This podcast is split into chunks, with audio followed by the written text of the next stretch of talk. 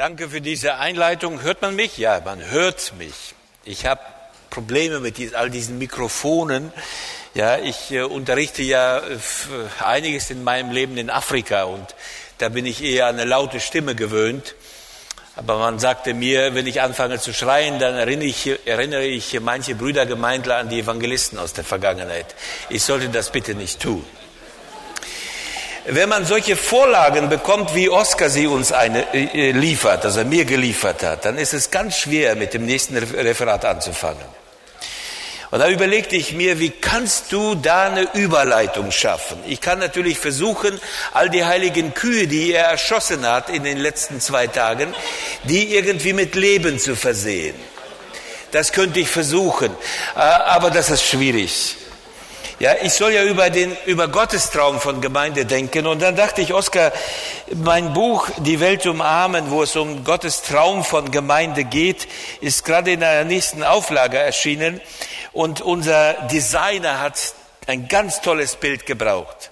Da ist die Welt und die Welt wird umarmt von zwei Armen, die schwarz sind. Afrika umarmt die Welt.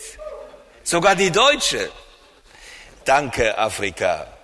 Danke, Afrika. Ich lasse die deutschen Kühe alle tot und äh, hoffe dann äh, in deinem äh, Fahrwasser noch ein paar umzubringen. Aber das tun wir dann gleich miteinander. Und so im Nachdenken, wie steigst du ein? Äh, da hat Gott mich selbst überrascht. Ich habe im September eine evangelisch-lutherische Kirche in äh, ganz weit im Erzgebirge besucht, so direkt an der Grenze zu Tschechei, also wirklich weit weg von hier, ganz weit draußen. Ja, und einige der Mitarbeiter dieser Gemeinde sind hier zur Tagung gekommen. Und einer äh, dieser Mitarbeiter, die haben alle merkwürdige Namen, der, heißt, äh, der heißt Wodi oder so oder Wodivo, ja, Wodivo, der hatte vom Herrn eine Vision, ein prophetisches Bild bekommen. Und das teilte er mir vor meinem Vortrag mit. Und ich dachte, wow, das ist die Überleitung. Wo die wo, wo bist du wo, komm mal her.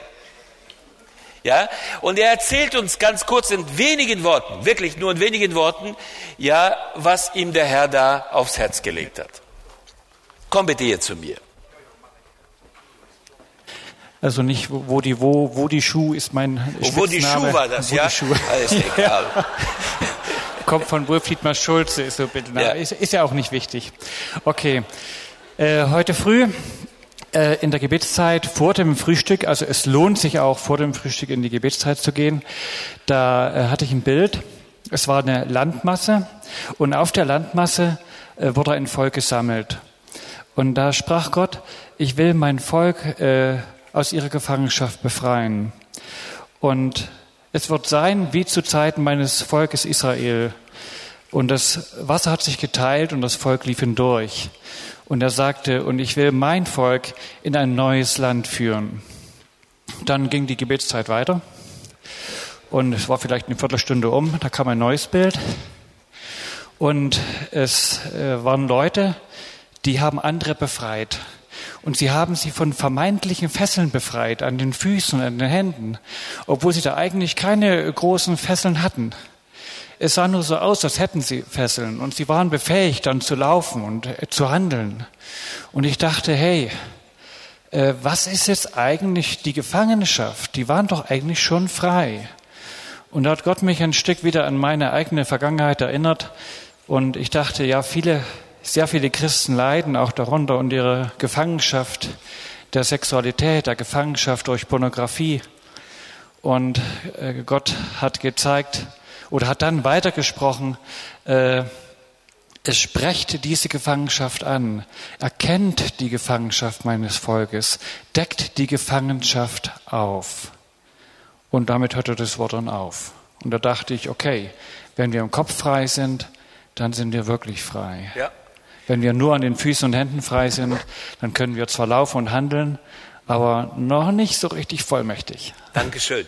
Bitte. Danke dir. Gefangen sein im Kopf. Das war das Stichwort, das mich traf. Denn darum geht es mir auch heute Nachmittag. Gefangen sein im Kopf. Die große Frage ist, warum funktioniert die Sache mit dem Gemeindeaufbau, missionarischen Gemeindeaufbau in unserem Land nicht wirklich? Warum funktioniert die in der westlichen Welt so schleppend? George Barner, der große Statistiker, Gemeindestatistiker, hat eine Statistik vorgelegt zur Entwicklung evangelikaler Gemeinden in Nordamerika. Danach haben die Evangelikalen im, im, im Laufe der letzten zehn Jahre in Nord Nordamerika bis zu 15 Prozent ihrer Mitgliedschaft verloren. In der gleichen Zeit sind allein aus der ehemaligen Sowjetunion nochmal 10 Prozent dazu ins Land gezogen.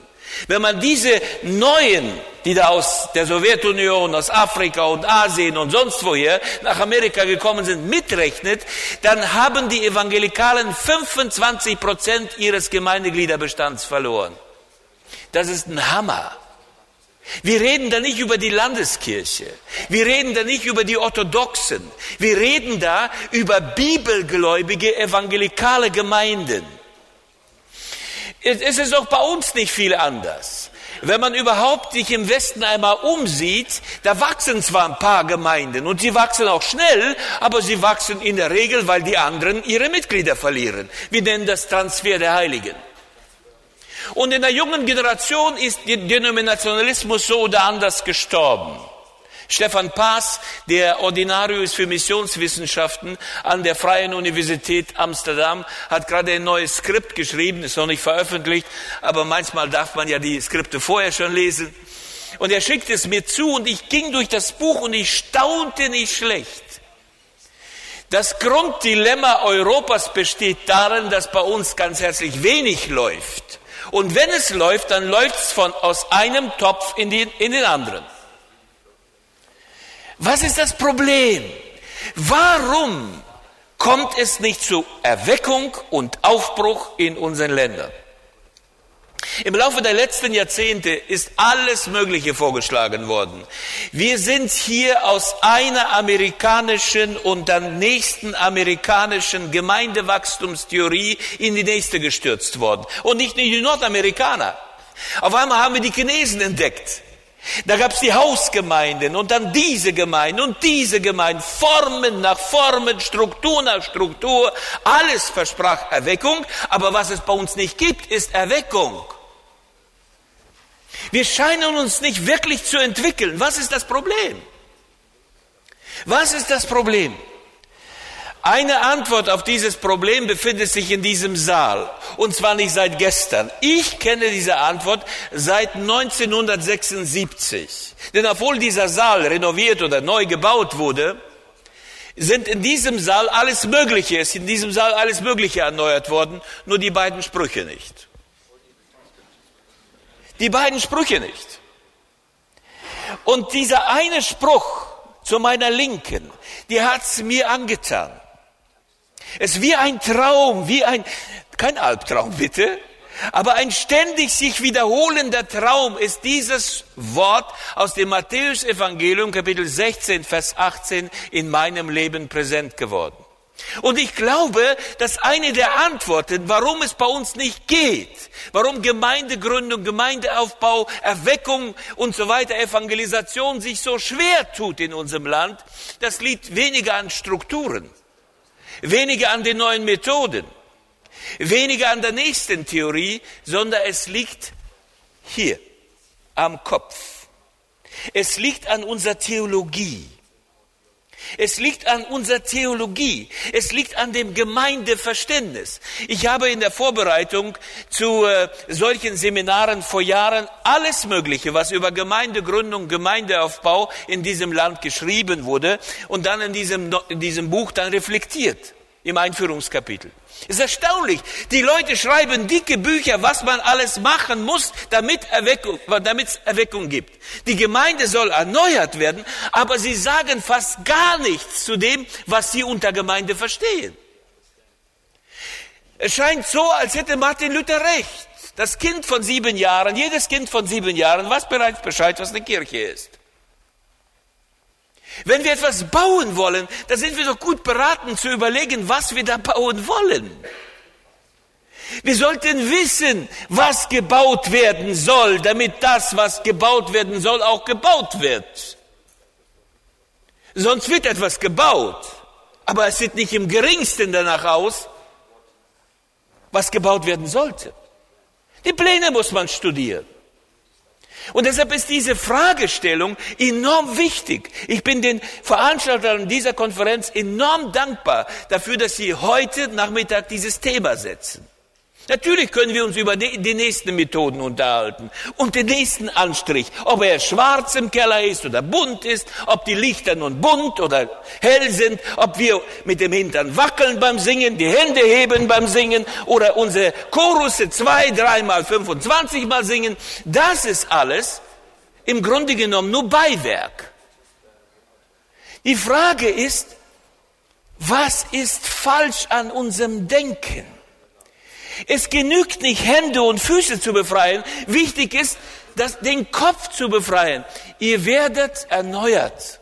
Will uns die Schrift sagen, mit Römerbrief Kapitel 12, Vers 1 und 2, durch die Erneuerung eures Denkens. Werdet erneuert, erneuert durch die Erneuerung eures Denkens. Und das Wort Denken da an der Stelle in Griechischen ist das Wort Nuss. Lasst endlich mal eure Nuss knacken. Das Problem ist mit der Nuss. Die Nuss, die ist nicht mehr genießbar. Die nusselt nur noch. Und das ist das große Problem mit uns. Wir Deutschen sind zwar eine Nation der Denker und der Musiker und was uns alles da angedichtet wird. Die meisten dieser Deutschen, die gedacht haben, waren Juden bei, äh, nebenbei. Aber die haben wir ja erfolgreich versucht zu vernichten. Sorry für diese Geschichte. Wir Deutschen sind ein Volk der Denker. Warum denken wir dann nicht? Und wie müssten wir denken? Unser Denken befreien. Die Befreiung findet hier statt. Diese Erkenntnis hat mich vor einigen Jahren regelrecht erschlagen. Und zwar mit dem Wort dahinten. Da sagt Jesus zu Petrus, Petrus, du bist der Stein und auf diesem Stein will ich meine Gemeinde bauen und die Pforte der Hölle wird sie nicht überwinden. Ein tolles Wort. Und in diesem Wort ist das, was Gott mit Gemeinde meint, drin. Aber fangen wir an mit den Voraussetzungen. Da sagt Jesus zu Petrus, du bist der Stein. Was ist nicht geradezu ein Kompliment, mit dem Stein verglichen zu werden? Man kann auch sagen, du bist der Brocken. Also du bist ein Stück äh, toter Materie. Du bist ein anorganisches Ding. Du bist ein Ziegelstein. Nicht einmal geformt bist du. Du bist ein Stein. Du bist ein Stein, Petrus. Aber dieser Stein, der eigentlich so kaum zu etwas gebraucht wird, dieser Stein, du, Petrus, du wirst zum Fundament gemacht, auf dem ich meine Gemeinde bauen werde. Wir Deutschen müssen begreifen, Gott will seine Gemeinde auf uns und mit uns bauen. Es geht um seine Gemeinde, aber es geht nicht ohne uns. Wir sind der Petrus, wir sind der Stein, wir sind ungeeignet, wir sind unfähig, wir sind zu jung oder zu alt. Nach äh, Oskars Vortrag gestern sagte mir ein älterer Mann, Tschüss, ich kann mich verabschieden, von mir ist sowieso kein, kein äh, also was soll ich denn schon bringen in meinem Alter? Ich bin abgeschrieben. Ja, komisch, komischer Stein, abgeschrieben. Habe ich gesagt, hey, weißt du was? Ich bin auch Oll. Wir zwei. Aber ich kenne Oskar gut genug. Ich glaube, das hat er nicht gemeint. Er hat das gar nicht gemeint. Du bist ein Stein. Jawohl, du bist unformig. Jawohl, du bist zu oll. Jawohl, du bist zu jung. Jawohl, du hast zu wenig. Du hast zu viel Theologie studiert. Du bist überschult oder du bist gar nicht geschult. Aber okay, was uns alle einigt, wir sind Petrus. Unformige Steine. Das einigt uns alle. Und glaub mir, diese Schildchen mit Professor Doktor oder Doktor, Professor, Doktor, Doktor oder sonst was für komische Bezeichnungen hier, Inspektor, Missionsinspektor, Präsident, Vorstandsvorsitzender, Pastor im Quadrat, Pastor im Kub, also diese ganzen Schildchen, die spielen gar keine Rolle. Es geht letztendlich darum, wir sind Petrus. Wir sind die unformigen Steine, ob jung oder alt, und Gott sagt, ich will diese Steine nutzen und will auf diesen Steinen meine Gemeinde bauen. Das ist die erste wichtige Aussage. Ich weiß nicht, ob ihr das begreift. Gott will mit mir. Ich bin geadelt worden. Gott will. Nicht irgendjemand will. Es will nicht Dazi. Das wäre nicht genug, gut genug. Es war ein Zimmermann, aber trotzdem nicht Jesus. Ja, also das ist nicht genug. Das will nicht einmal Osco Murillo. Das ist Gott, der will. Jesus selbst. Er will. Hast du schon mal in den Spiegel geguckt? Dich im Spiegel angeguckt und gesagt, er will mit mir? Gott will mit mir? Ich finde, durch dieses Land laufen so viele mühselige Existenzen, die Immer nur noch jammern. Ach, bei uns klappt es nicht. Oh, bei, bei uns. Jammerlappen. Ja. Übrigens in Südafrika nennt man uns Deutsche Jammerlappen. Das ist ein, ein, ein Bild für uns. Jammerlappen, ewig jammern. Aber guck mal in den Spiegel hinein und überleg, ich bin es, egal wie alt du bist, egal wie jung du bist, du bist begabt. Das hat Oskar ja sagen wollen. Wir sind alle Gottes Begabungen. Wir machen in unseren Seminaren zur gesellschaftstransformativen Gemeindearbeit eine Potenzialanalyse. Und dann lassen wir alles, was die Gemeinde hat, äh, materiell, sozial, kognitiv, intellektuell, geistlich, auf Kärtchen schreiben. Und die Kärtchen kommen so an Moderationswände. Und irgendwann mal ist der Saal voller dieser Kärtchen. Und wenn da sehr viele Kärtchen sind, da stehe ich vor den Kärtchen und sage, wow, eine Goldgrube die Goldgrube Gottes. Ich will. Petrus, du bist ein Stein. Jawohl, ich weiß das. Du bist ein Stein. Du bist auf der Kurve des Gemeindewachstums, ja? Fuller Theological Seminary, nicht, Oskar? Ich weiß, woher sowas kommt. Ja, also, ne, da, auf der Kurve bist du fast am Sterben. Du bist so ganz unten, aber du bist trotzdem ein Stein. Das Gute beim Stein ist, der kann, ein Stein kann nie sterben. Der ist schon tot. Ich bin der Stein, den Gott selbst gebrauchen will. Und dann macht Gott den Stein lebendig und wir sind sein Leib, sein Volk, gebaut aus lebendigen Steinen. 1. Petrus 2, Vers 8 und 9 und 10. Wir lebendige Steine. Gott will mit mir. Gott will mit mir. Wenn das dir das nicht unter die Haut geht, dann verstehst du gar nichts. Ehrlich. Gott, von dem gesagt wird, dass er mit einer, mit der Breite seines Daumens die, das gesamte Universum zudeckt. Es heißt bei Hiob, das gesamte Universum deckt er so zu. Das gesamte Universum, das ist eine Milliarde von, von äh, solchen, solchen Galaxien wie unser, unsere Galaxie. Und in unserer Galaxie eine Milliarde Sonnensysteme und in unserem Sonnensystem zig, zig Planeten. Und Gott ist, der mit einem Finger alles zudeckt. Und dieser Gott, dieser unvorstellbare Gott, der sagt, ich will mit dir, Lieschen Müller. Nicht nur sagt er das, er sagt, er habe sich vorher Gedanken gemacht.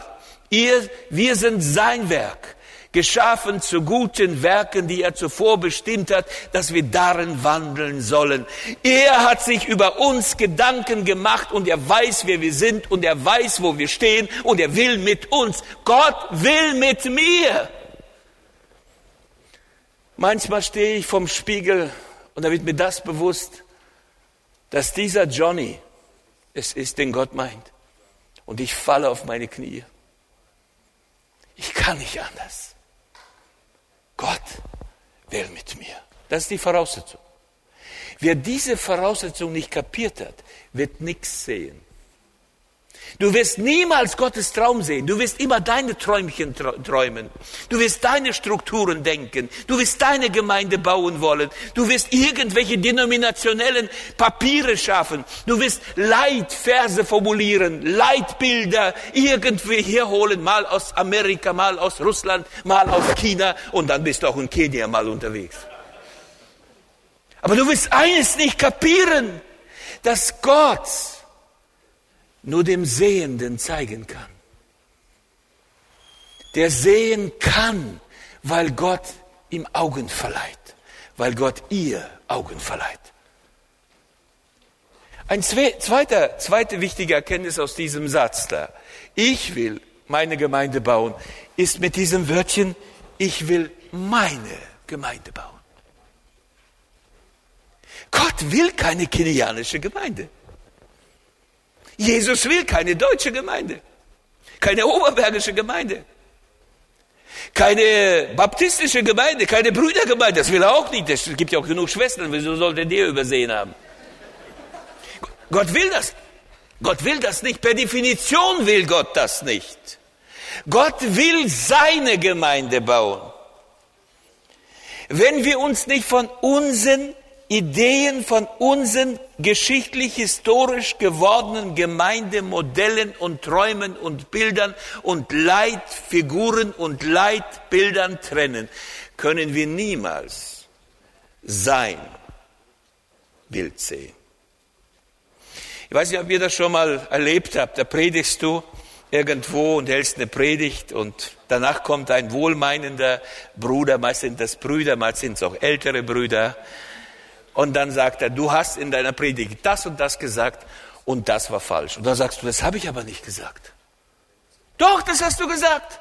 Habe ich aber nicht gesagt. Dann gehst du dann zu, zur CD, holst die CD, hörst dir die CD an. Tatsächlich auf der CD kommt das nicht vor, was dieser Bruder angeblich gehört hat. Dann sagt er, boah, waren die schnell. Die haben ja schneller gelöscht, als der Gottesdienst zu Ende war. Leute hören Dinge, die du gar nicht gesagt hast. Weil sie sich bei bestimmten Bildern, bei bestimmten Gedanken, bei bestimmten Begriffen einfach aufhängen. Und dann denken sie ihre eigene Predigt weiter. Sie denken ihre eigenen Bilder weiter. Sie denken ihre eigenen Vorstellungen weiter. Ihr seid bei einer solchen Konferenz wie dieser und da wird über Gemeinde gesprochen und jeder denkt, dass die, reden über uns, über unsere Gemeinde. Und im Prinzip der Addition hoffe ich, etwas hier gehört zu haben, was ich nach Hause bringe, und dann addiere ich das Ganze zu dem, was bereits vorhanden ist, und dann gibt es Erweckung, ist doch klar. Und dann gehen wir nach Hause von einer Konferenz, von zweiter Konferenz, von der dritten Konferenz und sieh zu, es gibt keine Erweckung. Schaut mal, Veränderung passiert durch eine geknackte, von Gott geknackte Nuss. Und das ist eure Nuss. Diese ist es nicht. Die da.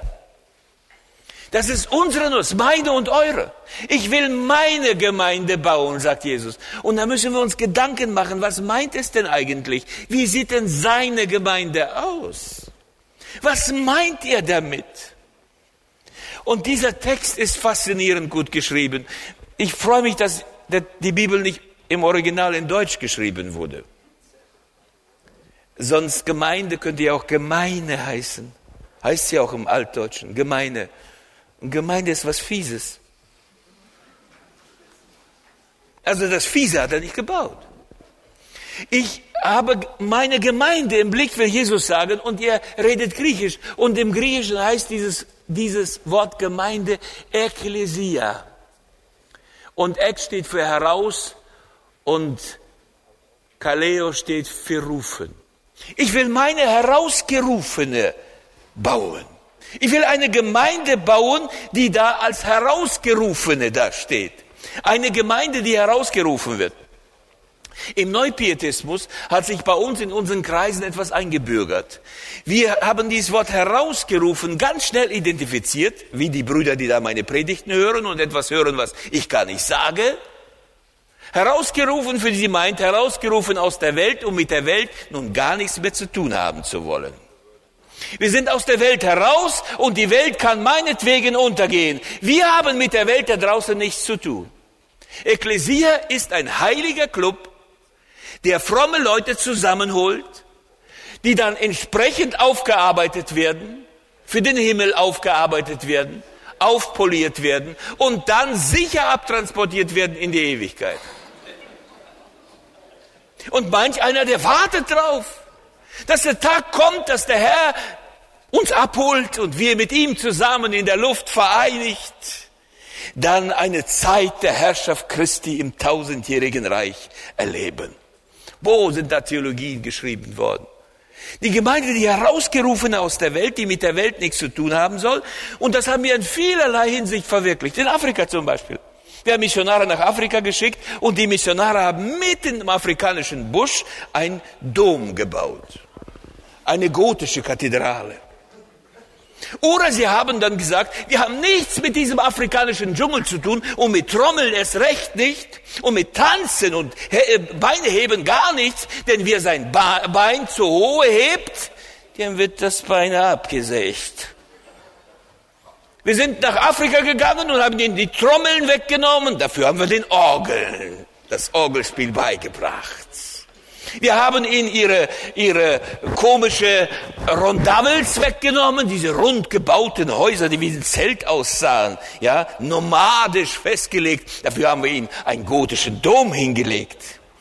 Und natürlich musste Afrika sich dazu bekehren. Manche Afrikaner sind so kleingläubig, Entschuldigung, nicht kleingläubig, so naiv gewesen, dass sie das alles übernommen haben. Und wenn ich manchmal heute irgendwo in Namibia bin oder in, äh, in Tansania, dann stehen da auf einmal Leute vor mir und ich merke, Mensch, die sehen aus wie die Nonnen aus dem 19. Jahrhundert. So gekleidet, komische Tüchlein angebunden, stehen ganz fromm vor mir und äh, reden mit mir sehr fromm, solange sie reden.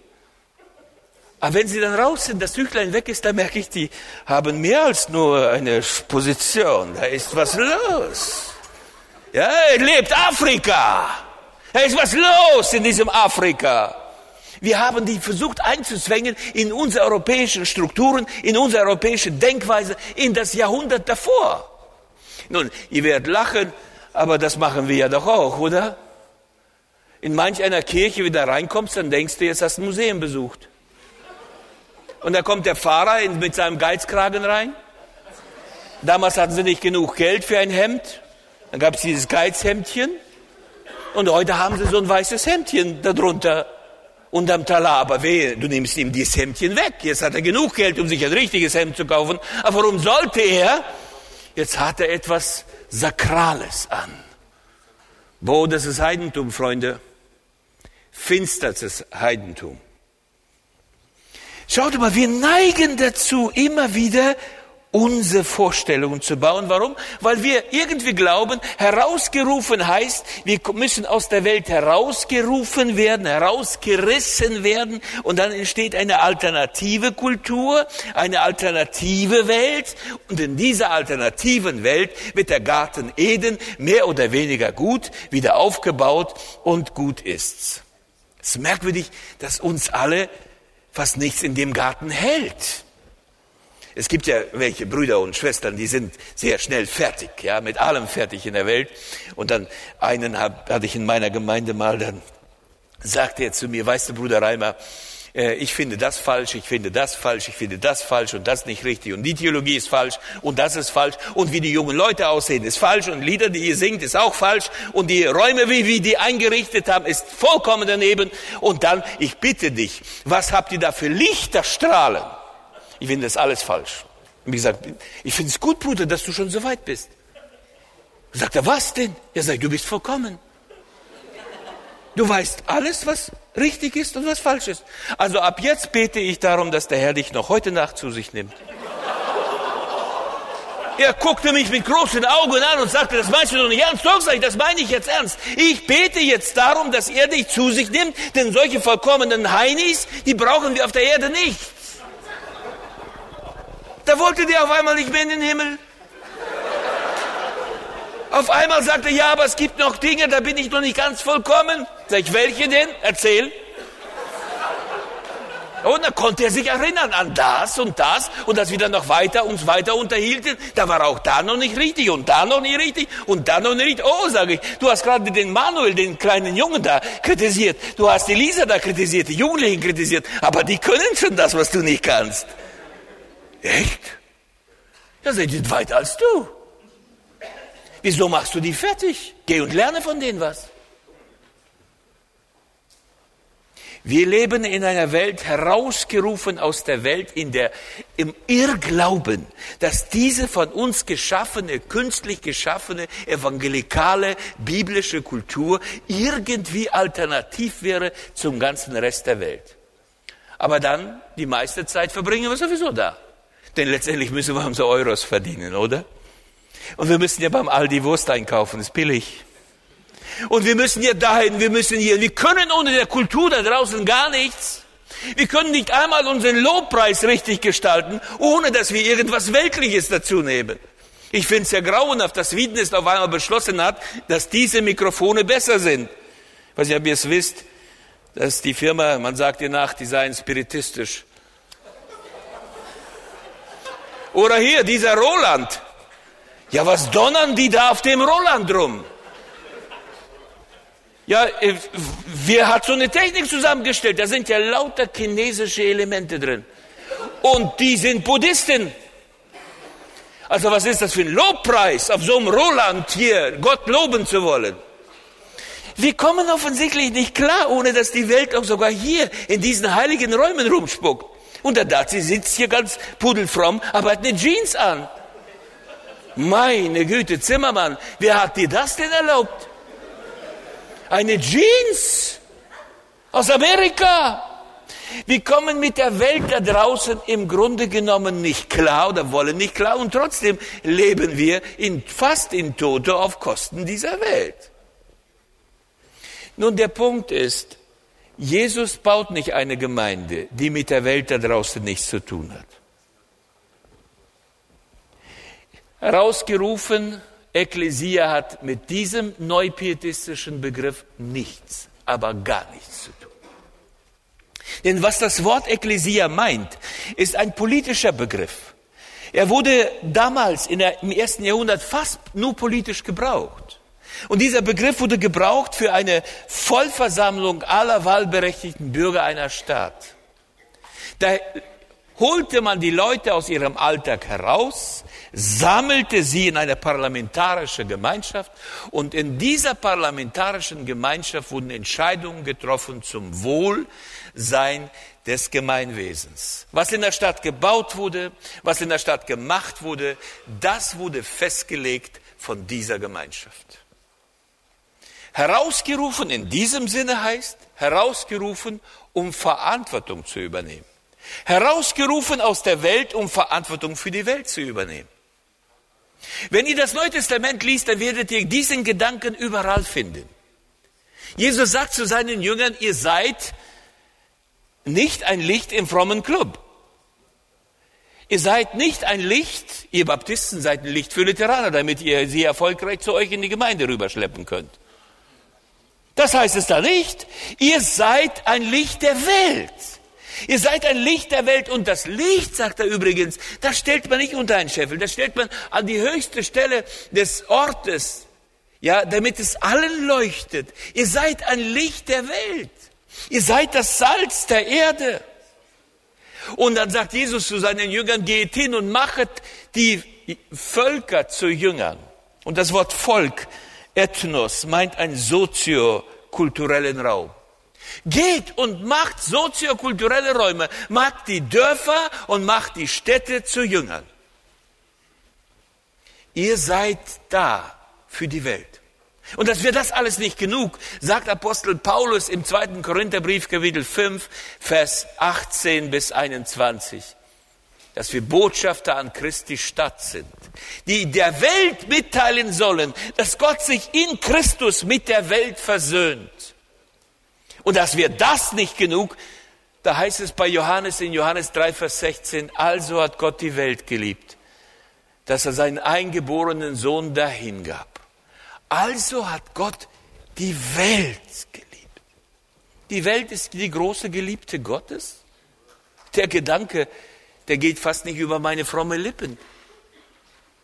Es fällt mir schwer, sowas auszusprechen. Die Welt, die große Geliebte Gottes, für die er seinen Sohn weggibt. Wir, die Botschafter Gottes, in die Welt hinein. Herausgerufen aus der Welt, um Verantwortung für die Welt zu übernehmen. Herausgerufen aus der Welt, um nicht für uns da zu sein, um nicht uns zu bessern, um nicht uns zu polieren, um nicht uns ewigkeitswertig zu machen, sondern damit die Welt verändert wird und zum Jünger gemacht wird. Gottes Vision von der Gemeinde ist also Ekklesia. Er will eine herausgerufene aus der Welt, um Verantwortung für die Welt zu übernehmen. Er will in der Gemeinde die Gerechtigkeitsmatrix, die für die Welt gilt, so 2. Korinther 5, 21, dass wir die Gerechtigkeit seien, die da vor, Gott, vor Gott gilt. Wenn ihr wissen wollt, was gerecht ist, dann guckt euch die Gemeinde an. Wenn ihr wissen wollt, was richtig ist in Gottes Augen, guckt euch die Gemeinde an. Wenn ihr Licht und Orientierung braucht, dann geht doch zur Gemeinde. Wenn ihr merkt, euer Leben ist fade geworden, euch fehlt grundsätzlich das Salz in der Suppe, dann geht und holt euch ein paar Fromme und wirft sie in eure Suppe.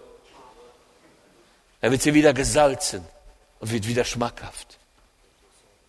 Übertragen auf die Welt haben wir jetzt unzählige Parallelen. Leiden wir in Deutschland nicht daran, dass wir eine ungerechte Gesellschaft haben?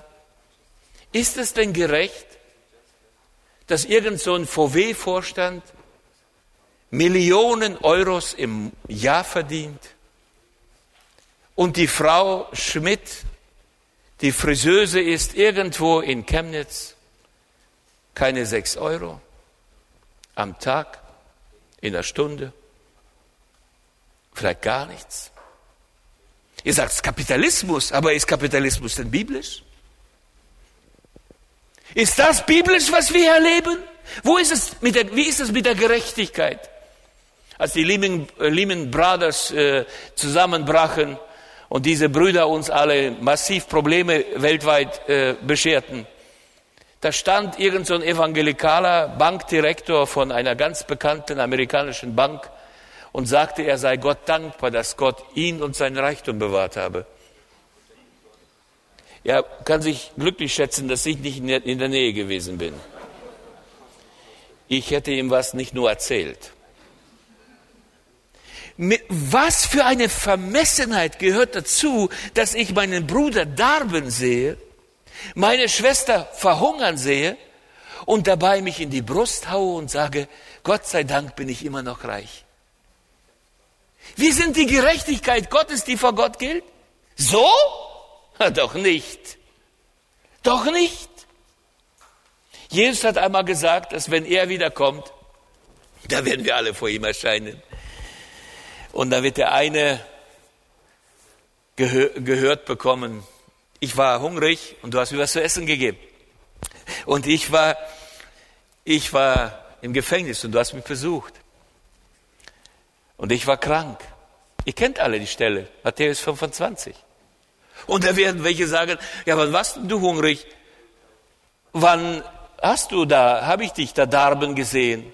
Und dann sagt er, was ihr in diesem Geringsten getan habt, das habt ihr mir getan. Ich kenne ich kenn die evangelikalen Exegeten. Die kommen dann sofort und sagen, da steht im Matthäus-Evangelium, das Matthäus-Evangelium ist für die Juden geschrieben, also hat das nichts mit uns zu tun. Klasse, was, wo bei uns die, die Juden immer zuständig, für zuständig sind. Das Ganze der Schrift, die ganze Schrift ist gut für uns. Nimm dir die Schriftstücke nicht raus. Mit deiner exegetischen Akrobatik kannst du das Problem nicht lösen, was da entsteht, wo Gemeinde nicht mehr Gemeinde ist. Die Gemeinde Jesu, eine herausgerufene aus der Welt, ein Kahal Yahweh, wie das die Hebräer gesagt haben, herausgerufen aus der Welt, um gemeinsam Entscheidungen zu treffen für das gemeinsame Wohl der Welt. Verantwortlich um ganzheitlich in der Welt das Evangelium vom Reich Gottes, das Evangelium von der Herrschaft Gottes nicht nur zu sagen, sondern allem voranzuleben. Ich habe ein Buch geschrieben zur Evangelisation und der Titel hierfür ist wichtig. Da heißt es Leben, rufen, verändern. Wir können unmöglich Menschen in unsere Gemeinden holen, wenn wir diesen Menschen das Leben, aus das aus Gott kommt, nicht vorleben. Wir sind das Evangelium. Und wenn wir keins sind, dann gibt es es auch nicht. Wir sind die gute Nachricht Gottes an die Deutschen. Und wenn wir es nicht sind, dann hören sie es auch nicht, sie sehen es nicht. Meint ihr, unser frommes Geschwätz allein kann Leute überzeugen? Das geht nicht. Wir sind Steine, ja, aber lebendige, in Christus lebendig gemacht, auferweckt zum Leben.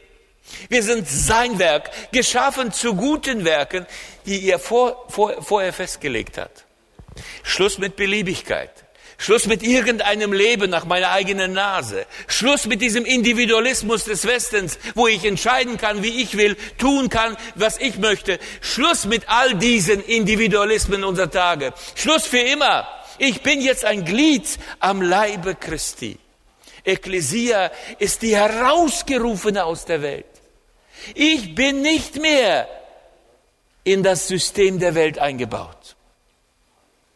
Verändert euch durch die Veränderung eures Denkens. Und lasst euch nicht in das Schema der Welt einbauen. Ich finde es faszinierend, wie stark wir in unseren Gemeinden die Welt ablehnen und zugleich in alle Individualismen der westlichen Kultur eingekauft haben. Längst sind diese Werte bei uns gängig. Und das hat ja nur mit meinem Garten zu tun. Das hat ja nur mit meinem Häuschen zu tun. Das hat ja nur mit meinem Beruf zu tun. Warum musste ich den Herrn Jesus fragen, wo ich mein Geld verdiene? Warum? Also die Firma zahlt mehr, da gehe ich dahin.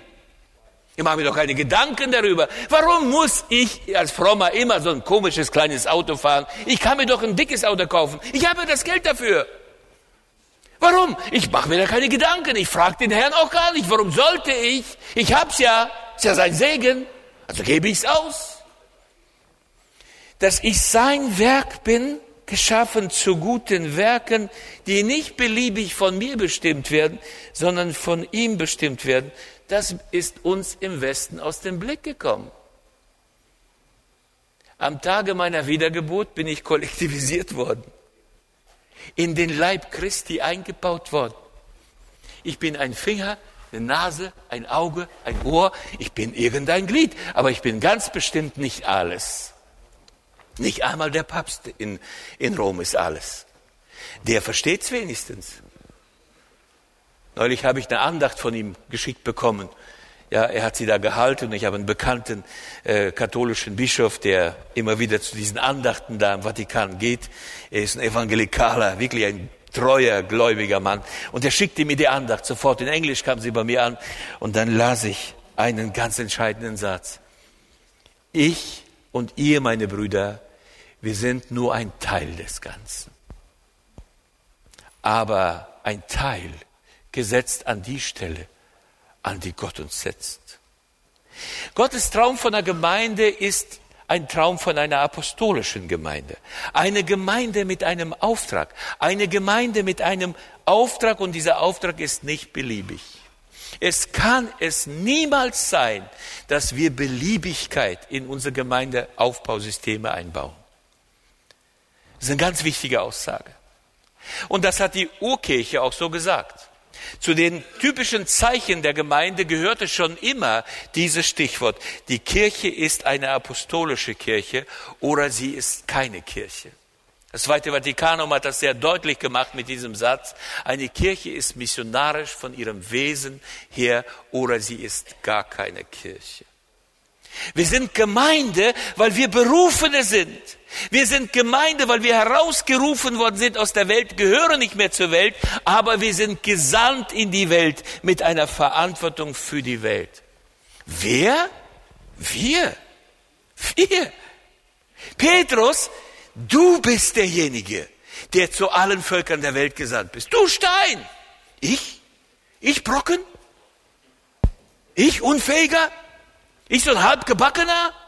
Ne, Oskar? Wir, die halbgebackenen Theologen. Oskar hat ja uns alle identifiziert als Halbgebackene. Also ich bin Theologe, deshalb bin ich halbgebacken. Ich bin ja auch nicht so schwarz wie er, ist ja überbacken, ich bin halbgebacken. Ja, also das ist klar. Ja, ja, wir Halbgebackenen und, und die Überbackenen, die Weißen und die Schwarzen, die Dünnen und die Dicken, die Frauen und die Männer, wir die Gemeinde Jesu, wir sind seine apostolische Kirche mit einem Auftrag versehen. Und deshalb ist das nicht egal, wo du dich befindest. Uli aus Köln hat unseren Prozess der gesellschaftstransformierenden Zyklus beschrieben. Und an der Stelle gehört immer ganz in, an den Anfang der eine Punkt der Verortung. Eine Gemeinde, die nicht weiß, worin ihr apostolischer Auftrag besteht, nicht nur inhaltlich, sondern auch ortsbezogen, eine solche Gemeinde kann nicht wirklich gebaut werden. Die wird bestenfalls zu einem frommen Kaninchenzuchtverein. Und sie holen sich die Frommen von überall zu sich, bauen eine eigene Welt für sich und wenn der Pastor gut ist und wenn er gute Gaben hat und guter Kommunikator ist, dann ist er der Held. Und dann werdet ihr zehn Jahre später hören, das ist die Gemeinde vom Reimer. Es ist nicht die Gemeinde von Jesus. Es ist die Gemeinde vom Reimer. Das ist die Gemeinde von Bill Heibels. Das ist die Gemeinde von dem und dem. Das ist die Gemeinde von, die, von der und der. Das ist deren Gemeinde. Sie haben ihre Gemeinde gebaut. Ihre Gemeinde. Aber ist das seine Gemeinde? Eine apostolische Gemeinde, eine Gesandte, eine Gemeinde mit einem Auftrag. Und diese Gesandte, diese apostolische Gemeinde, die funktioniert immer nur als Leib. Ganz, ganz wichtig. In dieser Gemeinde brauchen wir einander. Ich war ja sehr dankbar, Oskar, dir, dass du heute die Bibelschulen alle geschlossen hast. Ja, ging ganz schnell bei dir. Also ich wünschte mir, wir könnten in Deutschland so schnell denken, wie du handeln kannst. Also ganz schnell, zack, zack, zack, zack. Aber hat ihr nicht in gewisser Hinsicht recht? Wie ist es denn, wenn man drei Jahre, vier Jahre, fünf Jahre Theologie studiert hat, dann ist man doch so ein Kleinchristus, oder? Man kann alles. Man ist dann Pastor, man ist Apostel, man ist Missionar, man ist Evangelist, man ist alles, Priester, König und Prophet.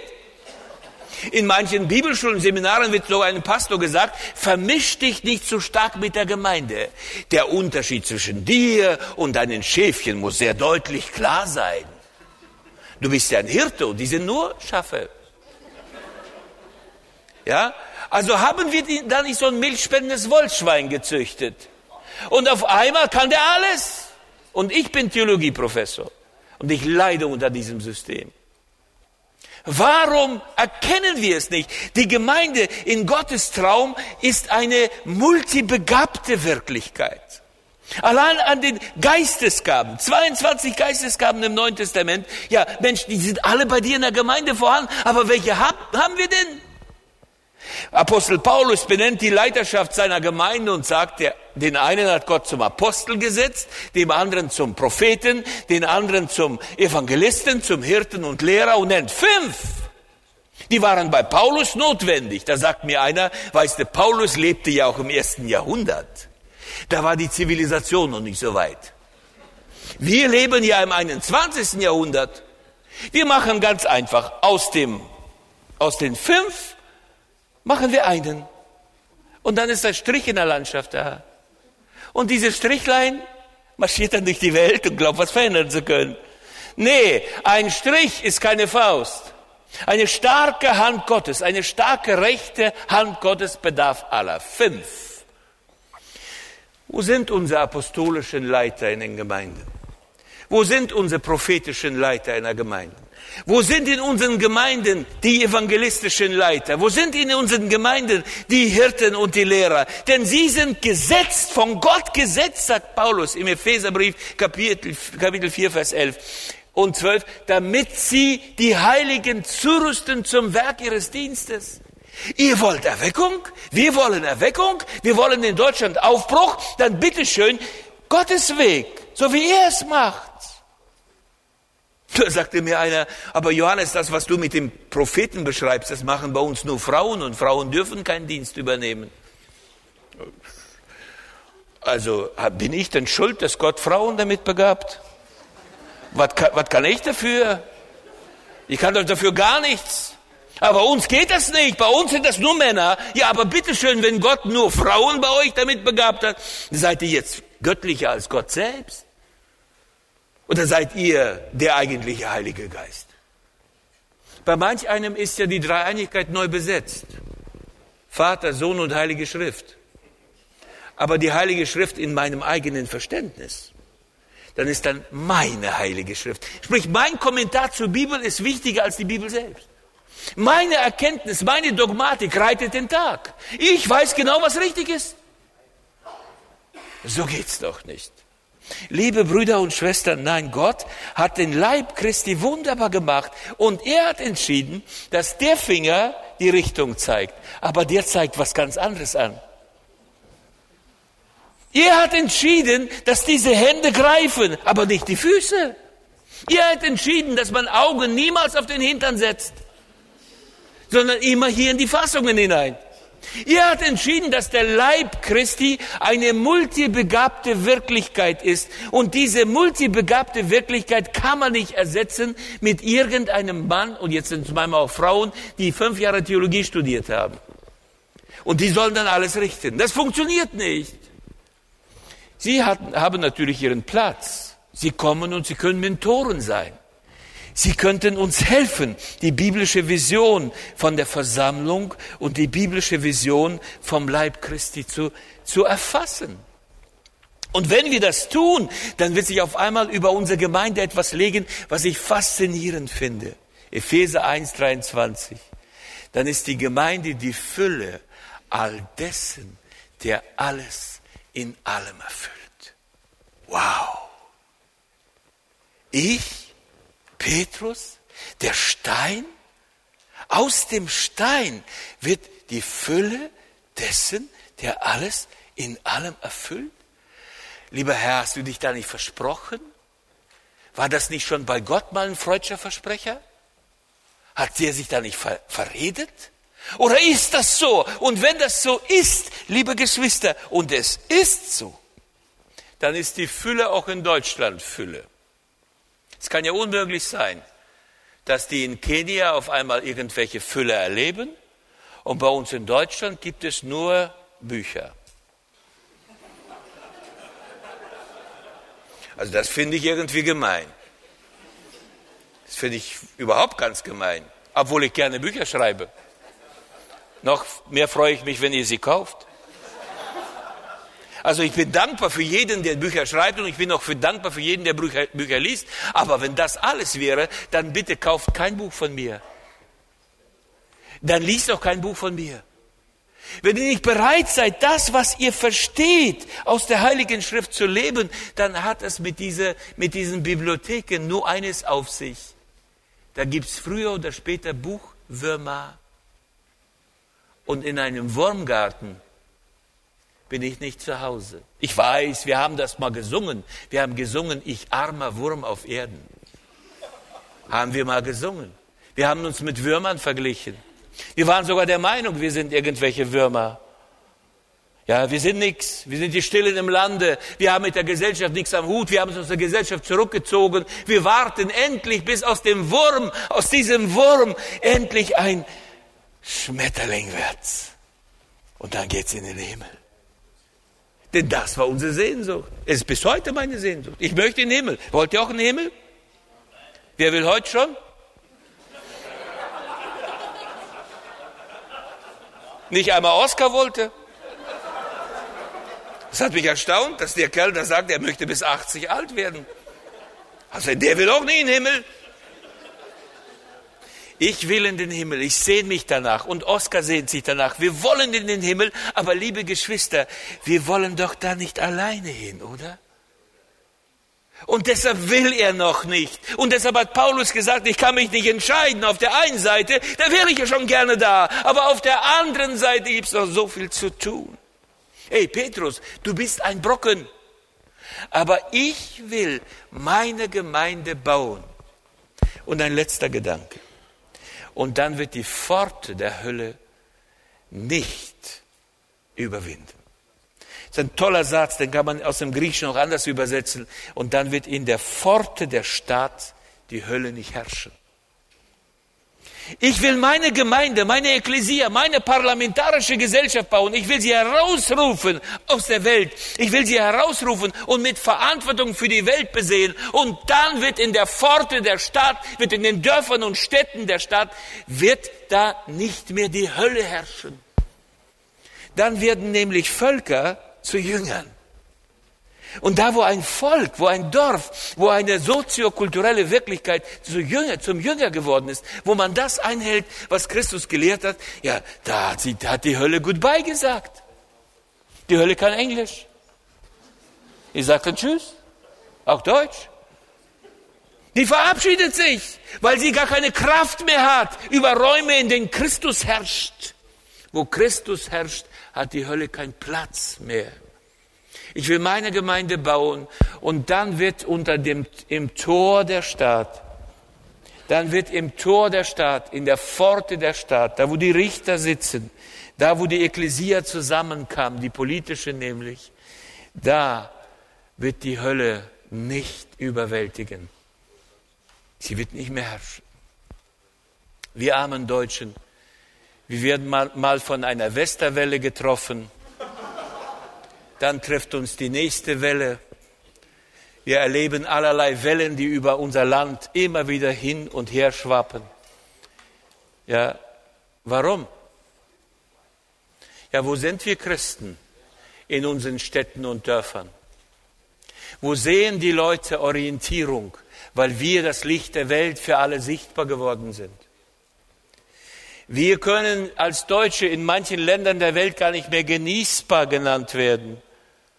Man möchte mit uns nicht einmal Gemeinschaft haben. Geht doch mal nach Mallorca, guckt euch, wie die Deutschen sich da benehmen. Als Touristen. Aber wir sind doch das Salz der Erde. Wir Christen. Wir die Gemeinde Jesu. Wir sind herausgerufen, um in der Welt eine Alternative darzustellen. Die Gemeinde Jesu, seine Gesandte, apostolische Gemeinde eine ekklesiale Gemeinde. Eine Gemeinde, die heilig ist, weil Gott sie herausgerufen hat und doch beauftragt. Ein Traum Gottes für Deutschland, für die Pfalz,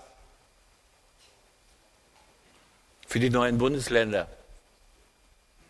Neulich war ich mit einem Bruder aus Pommern zusammen, Vorpommern. Er sagte, bei uns läuft nuscht. Er sagt, wer ist das? Der nuscht. Wenn bei euch nur nuscht läuft, dann ist ja nicht viel unterwegs, oder? Bei uns läuft nuscht. Nein, Gott ist in Vorpommern. Und Gott beruft uns. Und ich möchte jetzt zum Schluss für uns hier beten. Für mich beten. Und ich unterstelle mich ganz bewusst diesem Wort Gottes, das ich seit 76 hier immer wieder gesehen habe. Ich will bauen meine Gemeinde. Und die Pforten der Hölle werden sie nicht überwinden. Nur so kann ich sein Zeuge sein. Nur so. Schaut mal, das gehört hier zusammen. Das sind zwei Hände einer Wirklichkeit. Die Wiedenister hatten gedacht, die würden die Mauer aufbrechen und haben das voneinander etwas getrennt. Das war ein Fehler. Das ist evangelikale Theologie. Da Evangelisation und da soziale Verantwortung. Da Gemeinde und da Diakonie. Wir sind gut darin, Dinge von nahe zu trennen, aber es gehört zusammen. Das gehört zusammen. Hier in Wiedenest gehört es zusammen. Für uns zusammen. Die, der Traum Gottes von einer Gemeinde als Alternative für die Welt ist unsere Botschaft. Und wenn wir das begriffen haben, dann werden wir erleben, dass in Deutschland Aufbruch möglich ist, in euren Städten Aufbruch möglich ist, in euren Dörfern. Gott segne uns darin. Amen.